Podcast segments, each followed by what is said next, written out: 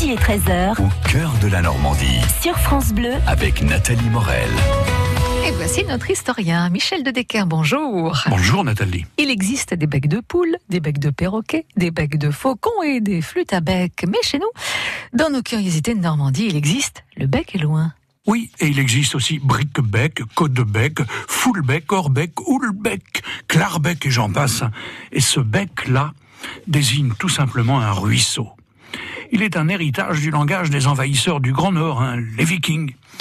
Imaginez-vous que même Marcel Proust a utilisé le bec quand il a créé la ville de Baalbec, qui n'est autre que Cabourg dans sa recherche du temps perdu. Quant à notre bec est loin, c'est le ruisseau du chevalier Erloin, qui n'était autre qu'un chevalier à la cour de Brionne et un moine bénédictin fondateur de la célèbre abbaye de Notre-Dame du Bec. Les toponymes en bec désignent évidemment tous quelque chose de particulier. Ainsi, Foulbec indique le ruisseau qui pue, le ruisseau nauséabond. Côtebec, le ruisseau froid, cold. Orbec, le ruisseau gravier. Et Houlbec, le ruisseau creux. Le Clarbec, un ruisseau du département de la Manche qui prend sa source à Turteville-Bocage et qui rejoint la rive gauche de la Sinope à Montaigu-la-Brisette, le Clarbec est tout simplement le ruisseau clair le nom mignon de Trottebec, désignant un petit cours d'eau qui se jette dans la Divette à Cherbourg. Après avoir traversé Tour-la-Ville, Trottebec pourrait signifier le cours d'eau violent.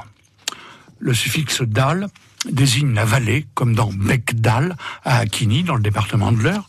Et dans le même département, on n'oubliera pas le bec Thomas, et dans la Manche, le bec d'Andenne, qui est aujourd'hui une pointe sablonneuse sur le point de départ de traversée de la baie du Mont-Saint-Michel.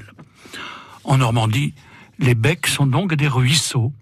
Et le mot allemand est très proche d'une autre d'ailleurs, puisqu'en allemand, un ruisseau est désigné par le mot Bach, comme Jean-Sébastien Bach, hein, l'homme qui habite à, côté du ruisseau. Et eh ben voilà, merci Michel de Decker pour ces informations. En Normandie, il nous est arrivé de voir passer des prénoms assez curieux.